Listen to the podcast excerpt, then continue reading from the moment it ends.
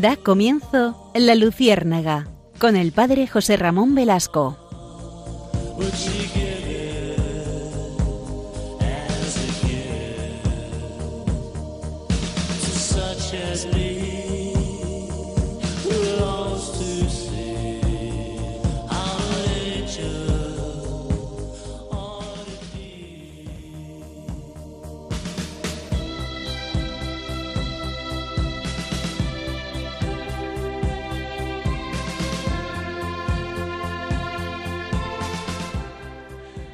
Corría el siglo VI Cristo. El rey Nabucodonosor hizo una estatua de oro de 60 codos de alta y 6 de ancha y la erigió en el campo de Dura, de la provincia de Babilonia.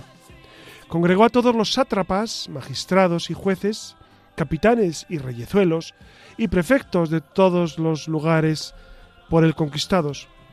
Y, estando todos reunidos delante de la estatua, gritó el pregonero, A vosotros, pueblo, tribus y lenguas, se os manda que en la hora que oyereis el toque de trompeta y de flauta y del arpa y del salterio y de la sinfonía y de toda clase de instrumentos musicales, postrados, adoréis la estatua de oro que hizo levantar el rey Nabucodonosor.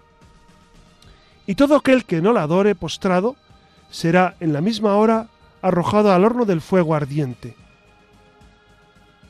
Todos la adoraron, menos aquellos tres jóvenes judíos, por lo que fueron denunciados al rey. Hay unos hombres judíos, le dijeron al rey, que pusiste sobre todas las obras de la provincia de Babilonia, Sidrach, Misac y Abdenago. Estos, oh rey, han despreciado tu decreto. No dan culto a tus dioses, ni adoran la estatua de oro que le has levantado. Entonces mandó el rey que fuesen conducidos a su presencia y les habló de esta manera. ¿Es verdad que no deis culto a mis dioses, ni adoráis la estatua de oro que yo hice levantar? Si no la adoráis, seréis en la misma hora lanzados al horno de fuego ardiendo. ¿Y quién es el Dios que os librará de mi mano? Ellos respondieron, Nuestro Dios, a quien adoramos, puede sacarnos del horno de fuego y librarnos, oh Rey, de tus manos. Y si no quisiere, ten entendido que no damos culto a tus dioses, ni adoramos estatuas que has levantado. Los tres jóvenes, atados de pies y manos, fueron arrojados al horno encendido siete veces más del ordinario. La llama de fuego mató a los hombres que les echaron, pero ellos andaban en medio del fuego, alabando y bendiciendo al Señor. Sepan todos, decían ellos, que tú solo eres el Señor y glorioso sobre la redondez de la tierra. El ángel del Señor descendió al horno e hizo que soplase como un viento en medio del fuego, y no les tocó la llama, ni les causó la menor molestia. Atónito, el rey Nabucodonosor se levantó apresurado y dijo a sus magnates, ¿No, ¿No mandamos echar tres hombres atados en medio del fuego? He aquí que yo veo cuatro sueltos y paseándose sin ningún daño, y el aspecto del cuarto es semejante al Hijo de Dios.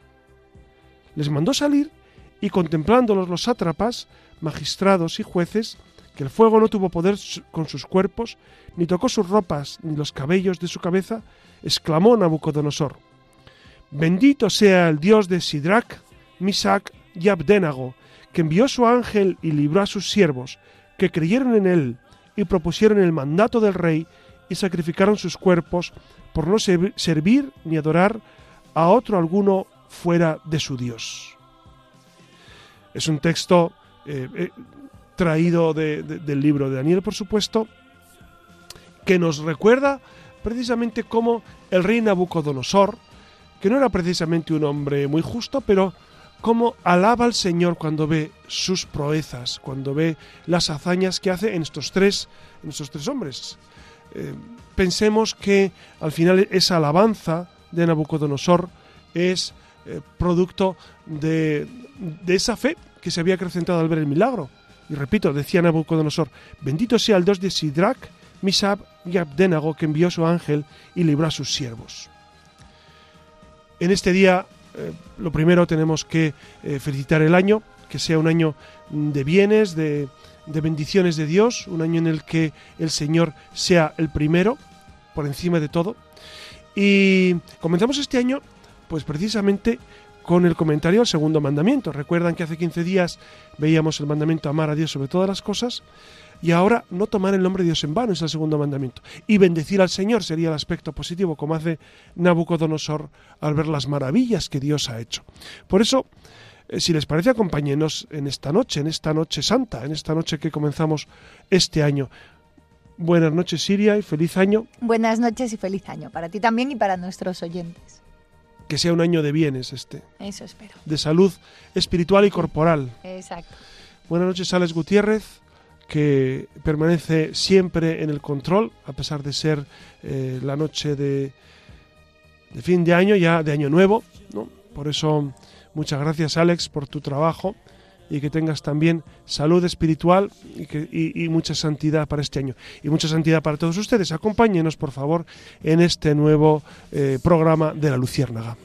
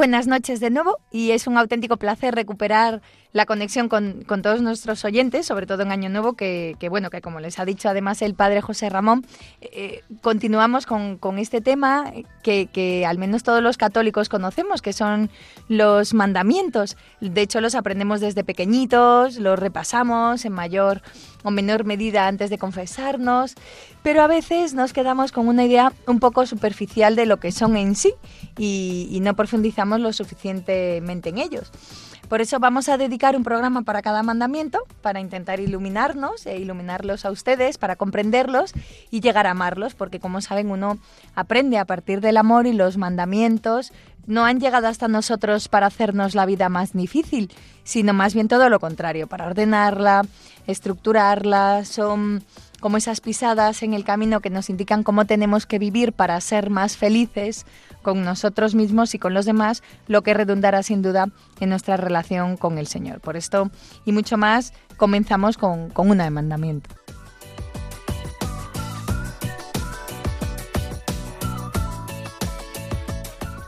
Como saben, los mandamientos son en realidad un decálogo, son diez principios éticos y de adoración que, que, incluyen instrucciones de cómo adorar solo a Dios, guardar el día de, de, descanso, prohibiciones en contra de la idolatría, el adulterio. Aparecen en dos, dos veces en la Biblia hebrea, en el Éxodo y el Deuteronomio. Y eh, de acuerdo a la historia narrada en el libro del Éxodo, Dios escribió estos mandatos en dos tablas de piedra, se las dio a Moisés en el monte Sinaí y cuando bajaba del monte vio al pueblo que estaba adorando un becerro de oro y enfurecido la rompió. Después... Bueno, pues saben, saben cómo continúa la historia, ¿no? Eh, Moisés, que era un hombre de un temperamento, digamos, fuerte, eh, pues... Eh, hace, hace, hace polvo aquel, aquel becerro de oro y se lo hace beber a los judíos. ¿Eso lo sabía Siria? No. Eso lo pone el libro. Eso, eso es, yo cuando se lo cuento a, a, la gente se queda boquiabierta diciendo, ¿eso ocurrió? Sí, sí, eso cuenta las... Si es que la Biblia, la Biblia es el mejor libro de, de todo, de amor, de odio, de pasión, de historias fascinantes, de cólera, de, de bondad, de misericordia. Es, eso es el mejor del libro. Juan Manuel de Prada, no sé si, si, has leído a Juan Manuel de Prada. No, no. Algo, algo. Vaya, no. Sí, no, sí, sí, sí. Ah, bueno. pues, Me gusta más como Pues yo no, pues yo no. yo no he leído ningún libro. Pero él en una, una, conferencia estuve hace, hace muchos años Y él decía que su fuente de inspiración fundamental fue la Biblia, porque, porque precisamente en, en la Biblia encontraba todo lo más importante de la vida. Dios mismo dio los diez mandamientos a Moisés y Jesucristo los confirmó y perfeccionó y los perfeccionó con su palabra y con su ejemplo. Así que prepárense porque esta noche nos espera un programa muy intenso para, para estrenar el año, con el que pretendemos sobrevolar el universo del segundo de los mandamientos eh, y recordar lo importante que, que, es este concretamente para nuestra vida cristiana, por el mucho bien que hace en cada, que hacen en cada uno de nosotros. Así que cojan papel y boli que continuamos.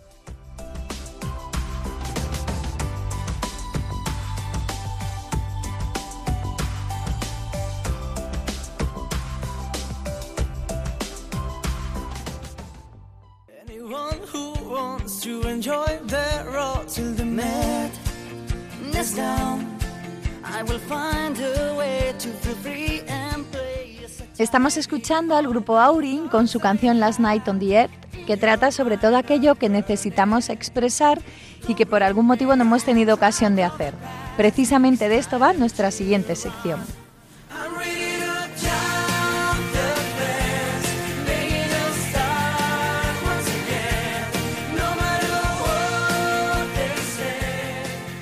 Y antes de preguntarle al padre José Ramón Velasco por algunas de nuestras inquietudes, nos vamos a, detener brevemente en unos apuntes que, tienen que ver con el tema que estamos tratando. Y arrancamos con el segundo de los mandamientos, que es que no tomarás el nombre de Dios en vano. A ver en qué consiste, para qué nos sirve, qué podemos aprender de este mandamiento esta noche. Pero bueno, vayamos por partes, ¿no? Comenzamos con la Sagrada Escritura y nos vamos a ir hasta el Éxodo, donde se recoge la expresión no tomarás en falso el nombre del Señor tu Dios. Así como en el Evangelio de San Mateo, donde se lee, se dijo a los antepasados, no perjurarás. Pues yo, digo, yo os digo que no juréis en modo alguno. Así que vamos a ver qué es lo que nos quiere decir con esto. Lo primero de todo es saber que el nombre del Señor es santo. Hasta ahí yo creo que estamos todos de acuerdo. Hablamos, por tanto, de un mandamiento que prescribe... ¿Sabes por qué los judíos hablan de, de del tres veces santo, porque ellos no tienen el superlativo. Eh, ah, en, creo que lo comentaste alguna en Hebreo, En hebreo no existe el superlativo, entonces tienen que decir santo, santo, santo es el Señor. Hablamos, por, por tanto, de un mandamiento que prescribe respetar el nombre del Señor pertenece como el primer mandamiento, que esto creo que lo explicaste, si no recuerdo mal, en el anterior programa, a la virtud de la religión y regula más particularmente el uso de nuestra palabra en las cosas santas. ¿no? En el Nuevo Testamento, Dios da a conocer el misterio de su vida íntima trinitaria, un solo Dios en tres personas, Padre, Hijo y Espíritu Santo, y Jesucristo nos enseña a llamar a Dios Padre, Abba que es el modo familiar de decir Padre en hebreo. Dios es Padre de Jesucristo y Padre nuestro, aunque no del mismo modo, porque Él es el Hijo unigénito y nosotros somos hijos adoptivos. Claro, esto, esto es muy importante, Iria, que eh, ya lo hemos dicho en alguna ocasión, pero es bueno reincidir en ello. Claro, cuando hablamos de, que todos somos hijos de Dios, hombre, estrictamente no es verdad, no es verdad, eh, porque teológicamente solo podríamos hablar de esa filiación en Cristo. Cristo es, eh, Cristo es el Hijo de Dios. Nosotros somos hijos por adopción, es decir, hijos por la gracia. En consecuencia, podemos dirigirnos a Dios llamándole eh, con verdad Padre. Eh, Dios es un Padre lleno de ternura, de infinito amor. Llámale Padre muchas veces al día, ¿no? Vamos a probar a llamarle al Señor Padre y decirle... Bueno, San, Pablo le llamaba papá, abba, abba, que, es, que es que, es una palabra que los niños pueden pronunciar, igual que papá nosotros los niños lo aprenden fácilmente, o mamá, eh, pues ellos abba.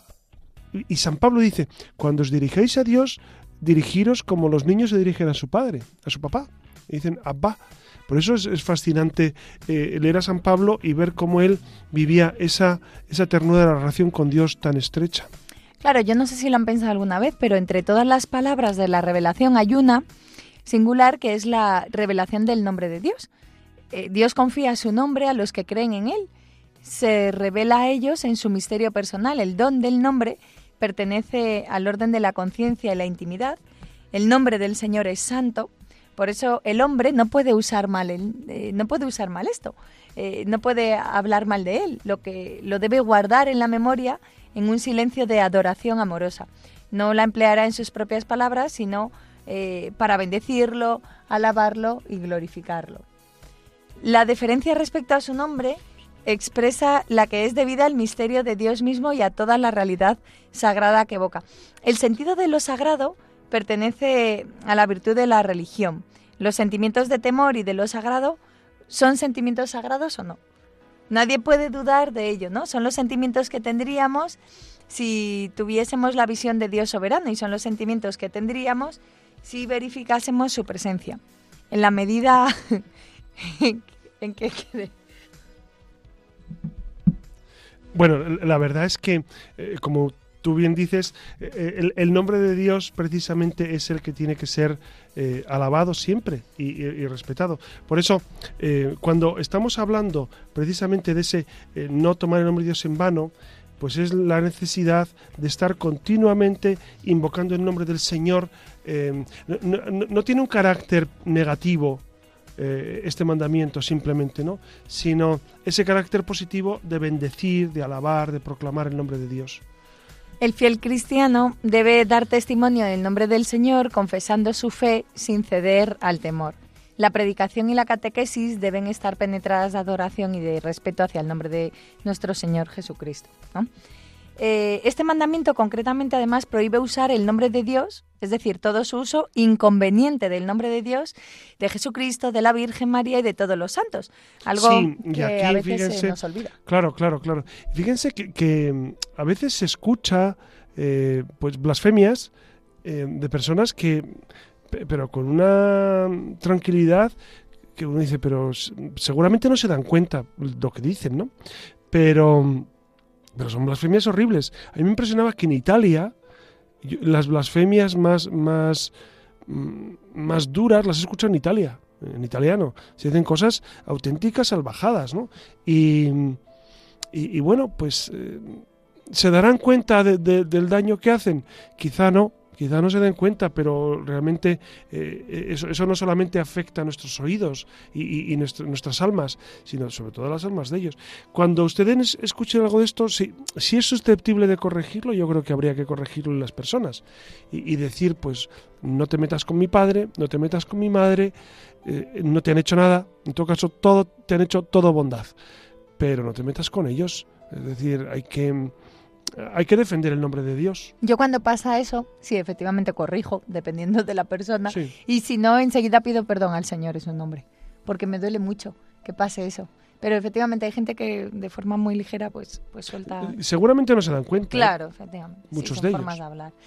Pues como hemos mencionado, como hemos hablado precisamente de la blasfemia, eh, es de lo que vamos a tratar ahora, ¿no? Como saben, la blasfemia se opone directamente al segundo mandamiento consiste en proferir contra Dios, interior o exteriormente, palabras de odio, de reproche, de desafío, injuriar a Dios, faltarle al respeto eh, en las expresiones, abusar del nombre de Dios. Eh, Santiago, el apóstol Santiago reprueba a los que blasfeman el hermoso nombre de Jesús que ha sido invocado sobre ellos. La prohibición de la blasfemia se extiende a las palabras contra la Iglesia de Cristo, como hemos dicho, contra los santos ¿no? y, en general con todas las cosas sagradas. Es también blasfemo recurrir al nombre de Dios para justificar prácticas criminales o, o, bueno, para reducir pueblos a servidumbre, para torturar o para dar muerte. El abuso del nombre de Dios para cometer un crimen provoca el rechazo de la religión. ¿no? Esto también es Claro. Al final. Claro, usar el nombre, decir, es que es la voluntad de Dios esto. Exacto. Y, claro, no, no es, usar el nombre de Dios en vano, por supuesto. Claro, la blasfemia es contraria al respeto debido a Dios y a su santo nombre y, bueno, es de hecho un pecado grave, ¿no, claro, José Ramón? Claro, cuando uno es consciente, sí, sí, si uno es consciente de lo que dice, por supuesto que es materia grave. Claro, porque es que es gravísimo, es, es, es un pecado, diríamos, de lesa divinidad, ¿no? Eh, lo cual lo cual entraña pues una gravedad más grande. Si yo insulto a una persona está mal, pero insultar a Dios es gravísimo. Por eso efectivamente es un pecado grave. Em, pero yo repetiría, insistiría en que muchos que lo dicen no se dan cuenta en lo que dicen, ¿no? Claro, otro tema serían las palabras malsonantes, que emplean el nombre de Dios sin intención de blasfemar, eh, que bueno, que en realidad son una falta de respeto al, al Señor. Y, y, el segundo mandamiento prohíbe también el uso mágico del nombre divino, para que se entienda el nombre de Dios es grande allí donde se pronuncia con respeto debido a su grandeza y a su majestad. El nombre de Dios es santo allí donde se le nombra con veneración y temor de ofenderle. ¿no? Claro, el sentido mágico, lo que decías del uso mágico, te refieres fundamentalmente al uso que se hace de Dios para invocarle para uh -huh. cuestiones que no sí. son que, que, no son propias de, de, de, Dios ni de la santidad, ¿no? Entonces es verdad que, que en ocasiones se invoca a Dios pues para hacer brujería o para hacer eh, pues ritos satánicos etcétera se invoca a Dios lo cual es eh, es absolutamente descabellado pero se hace se hace Claro, ¿a qué nos referimos cuando utilizamos la expresión tomar el nombre del Señor en vano? Pues fundamentalmente nos estamos refiriendo a eso de que el segundo mandamiento prohíbe el juramento en falso. Claro, porque claro, la gente dice, ¿jurar? ¿Se puede jurar por Dios? Sí, sí es verdad. Puedes jurar por la Biblia. Claro. ¿no? Ante la Biblia pones, eh, lo juro por la Biblia. En, juro, en, los juicios, ¿no? Claro, claro o, o, puedes poner a Dios por testigo de algo que es verdad. Juro por Dios que esto es así. Perfectamente. Yeah. El problema es jurar en vano, es decir, eh, mintiendo. Claro, hacer juramento, jurar. Poner a Dios por testigo de una mentira. Eso Claro. sería el, tomar el nombre de Dios en vano. Jurar es tomar a Dios por testigo de lo que se afirma. Eh, eh, es invocar la veracidad divina como garantía de esa veracidad, ¿no? Entonces el, el juramento compromete el nombre del Señor. Eh, la reprobación del juramento en falso es un deber para con Dios. Como creador, como Señor, Dios es la norma de toda verdad.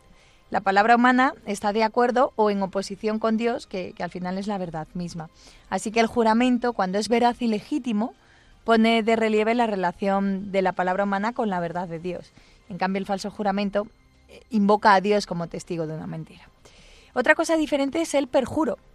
Quien bajo juramento hace una promesa que no tiene intención de cumplir, que era lo que estabas diciendo, o que después de haber prometido bajo juramento no lo mantiene. El perjurio constituye una grave falta de respeto hacia el Señor, que es dueño de toda palabra, y comprometerse mediante juramento a hacer una obra mala es contraria a la santidad de Dios. Exacto, es contra la santidad del nombre divino y también contraria a la verdad, porque es porque es mentir, ¿no? Entonces, por supuesto que está también eh, calificado como grave. Como saben, Jesús expuso el segundo mandamiento en el Sermón de la Montaña. Habéis oído que se dijo a los antepasados, no perjurarás, sino que cumplirás al Señor tus juramentos. Pues yo os digo que no juréis en modo alguno, sea vuestro lenguaje sí, sí, no, no, que lo que pasa de aquí viene del maligno. Jesús enseña que, que, todo juramento implica una referencia a Dios y que la presencia de Dios y de su verdad debe ser honrada en toda palabra y la discreción del recurso a Dios al hablar va unida a la atención respetuosa de su presencia ¿no? en cada una de nuestras afirmaciones. Siguiendo con San Pablo, la tradición de la Iglesia ha comprendido las palabras de Jesús en el sentido de que no se oponen al juramento, que es lo que tú decías, ¿no? Cuando éste se hace por una causa grave y justa. Eh, por ejemplo, ante un, tribunal, siempre que sea con sensatez y con la verdad. La santidad del nombre divino exige no recurrir a él por motivos fútiles y no prestar juramento en circunstancias que pudieran hacerlo interpretar como una aprobación de una autoridad que lo exigiese injustamente. Cuando el juramento es exigido por autoridades civiles y legítimas, también puede ser rehusado. Debe serlo cuando es impuesto con fines contrarios a la dignidad de las personas o a la comunión de la Iglesia. Entonces, eh, ¿qué es eso del nombre cristiano? Que también un poco se infiere ¿no? de, del nombre de Dios. El sacramento del bautismo es conferido en el nombre del Padre, del Hijo y del Espíritu Santo. En el bautismo el nombre del Señor santifica al hombre y el cristiano recibe su nombre en la iglesia. Puede ser el nombre de un santo. Claro, eh, y es importantísimo, Iria, ahora que estás hablando de, ese nombre cristiano, de, a los hijos hay que ponerles nombres que tengan relación con, con la fe. Se les ponen nombres, eh, pues a veces traídos de, de, lugares recónditos, ¿no? De las telenovelas más, más abstrusas, y ahí sacan el nombre. Claro, y luego preguntas a la gente, ¿por qué le puso usted este nombre? Porque me sonaba bien. Ya, pero usted no sabe que, que, que eh, la tradición cristiana, eh, que es muy sabia, pone a los niños nombres de santos para poner a ese niño bajo la protección de ese santo, para que ese santo especialmente le acompañe, le ayude. Por eso es muy importante poner nombres de santos. Hay gente que pone nombres de, meses del, del, año, gente que pone nombres Julio, ¿te refieres a julio? Julio, agosto, abril, mayo, enero. Bueno, pero, pero algunos lo que hacen es, es santificar ese nombre absurdo para un niño con, un nombre santo. A lo mejor sale una nueva santita o un nuevo santito ah, que bueno, eso sí, eso sí. Que inaugura. Eso sí, inaugura ese nombre. Claro. claro, puede ser, puede ser.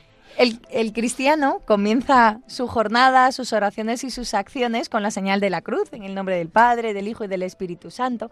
El bautizado consagra la jornada a la gloria de Dios e invoca la gracia del Señor que, le permite actuar en el Espíritu como hijo del Padre. Así que, bueno, pues un poco así como una cuña que la señal de la cruz ya saben que nos fortalece en las tentaciones y en las dificultades. Dios llama a cada uno por su nombre y el nombre de todo hombre es sagrado, que eso es muy importante.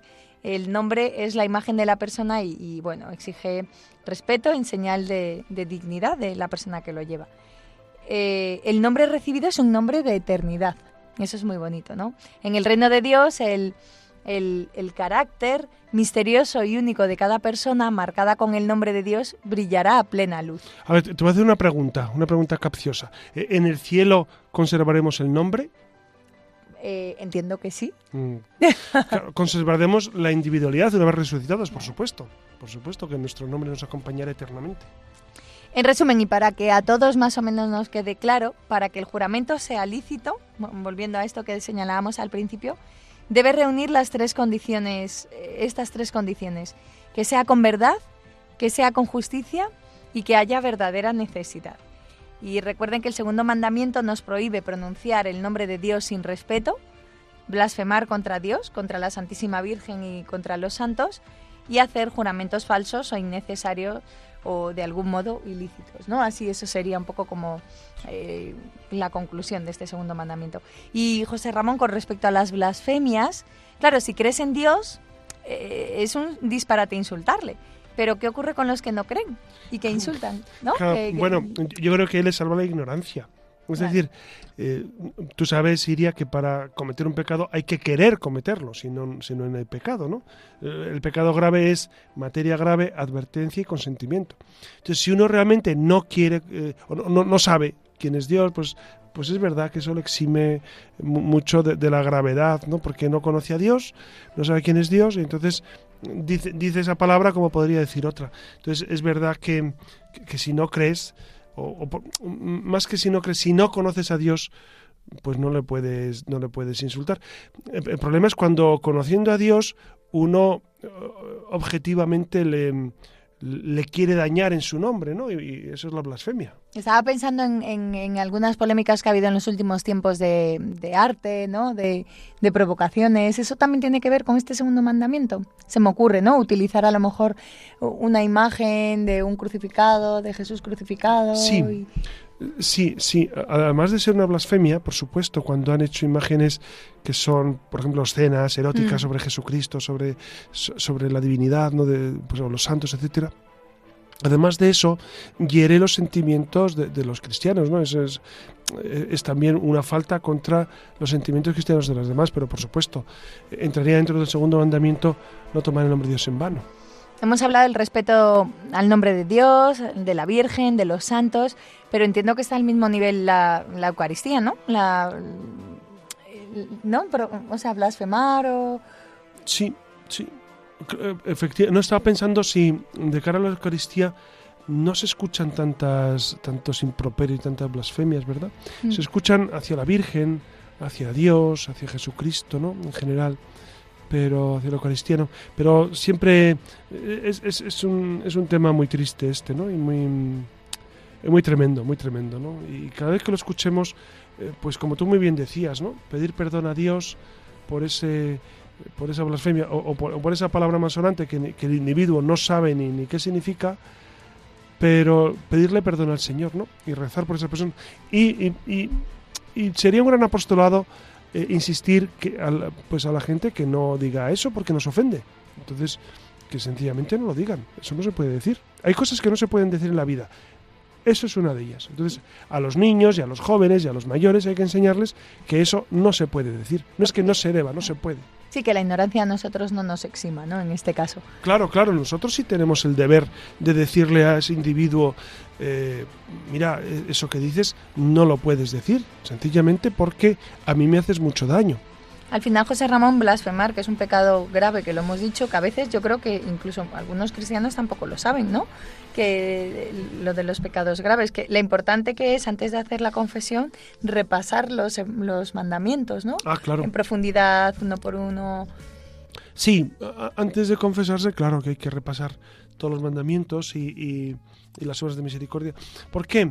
Porque ustedes saben que la confesión nos purifica eh, en tanto en cuanto nosotros la vivimos con, con intensidad, con realmente dándonos cuenta de lo que hacemos, entonces por supuesto que hay que repasar intensamente todo.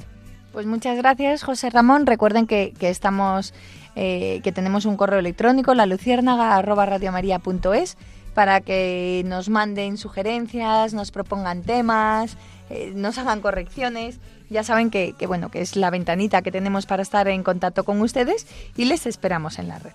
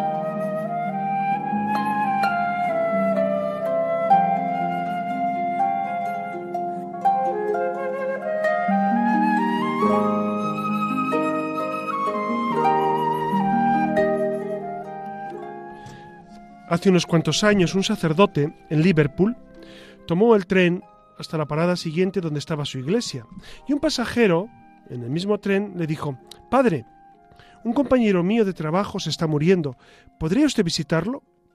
Y le dio las señas. Por supuesto, iré enseguida, dijo el sacerdote. Diga usted, ¿él es un buen católico?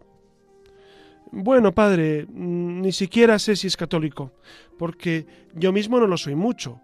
Lo único que sé de él es que cuando pasa el tren por delante de la iglesia, se quita la gorra para saludar.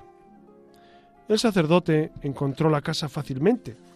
Le abrió la puerta a una mujer que lo miró asombrada, con ojos muy abiertos, pues llenos de incomprensión. No sabía qué hacía aquel sacerdote allí. Evidentemente, no estaba acostumbrada a ver sacerdotes en su casa. Después de breves preguntas, entró en el cuarto del moribundo. Sí, no había duda. Era un católico que no habría ido a la iglesia desde que salió de la escuela, hacía 50 años. Se daba cuenta de que se moría y se alegró de poder hacer los pases con Dios, las paces con Dios. No había olvidado la manera de confesarse y prepararse para recibir la comunión que iba a recibir entonces como un viático. Terminada la administración de, de este sacramento del viático y el de la unción de enfermos, y celebrados todos los, todos los ritos, el sacerdote antes de despedirse le hizo mención de cómo y por quién se había enterado de él y de su costumbre de saludar a Dios al pasar por delante de una iglesia. Sí, es verdad, contestó aquel católico moribundo. Hace ya unos cuarenta años que ni siquiera he rezado mis antiguas oraciones, pero siempre quedó en el fondo de mi alma algo de la religión que aprendí y a la cual me sentí adherido. Siempre me quité la, mi gorra al pasar por delante de la iglesia, aunque jamás entrara en ella. El Padre que nos instruyó a nosotros para la primera comunión nos hizo prometer que lo haríamos siempre, y ya ve usted, que fui constante en cumplirlo toda mi vida. Aquel pequeño hábito de reverencia a Dios nuestro Señor le granjeó la misericordia del buen Dios y la gracia de una muerte feliz. Pues ya ven qué detalle tan precioso, tan encantador, de un hombre que, pues teniendo ese gesto exterior de alabar a Dios de esa manera, pues Dios le concedió la conversión final. Eh, hemos hablado hoy de hablar bien de hemos hablado hoy de hablar bien de Dios, de tener a Dios en nuestra vida, en nuestra, en nuestra mente, en nuestro corazón, en nuestra palabra. Por eso, ahora que empezamos este año, ojalá que, que Dios esté más presente que nunca en nuestras acciones. No solamente saludándole cada día, sino viviendo profundamente el amor a Dios desde el corazón. Buenas noches, Iria Fernández. Buenas noches. Buenas noches, Alex Gutiérrez, y buenas noches a todos ustedes y feliz año. Les ha hablado su amigo José Ramón Velasco.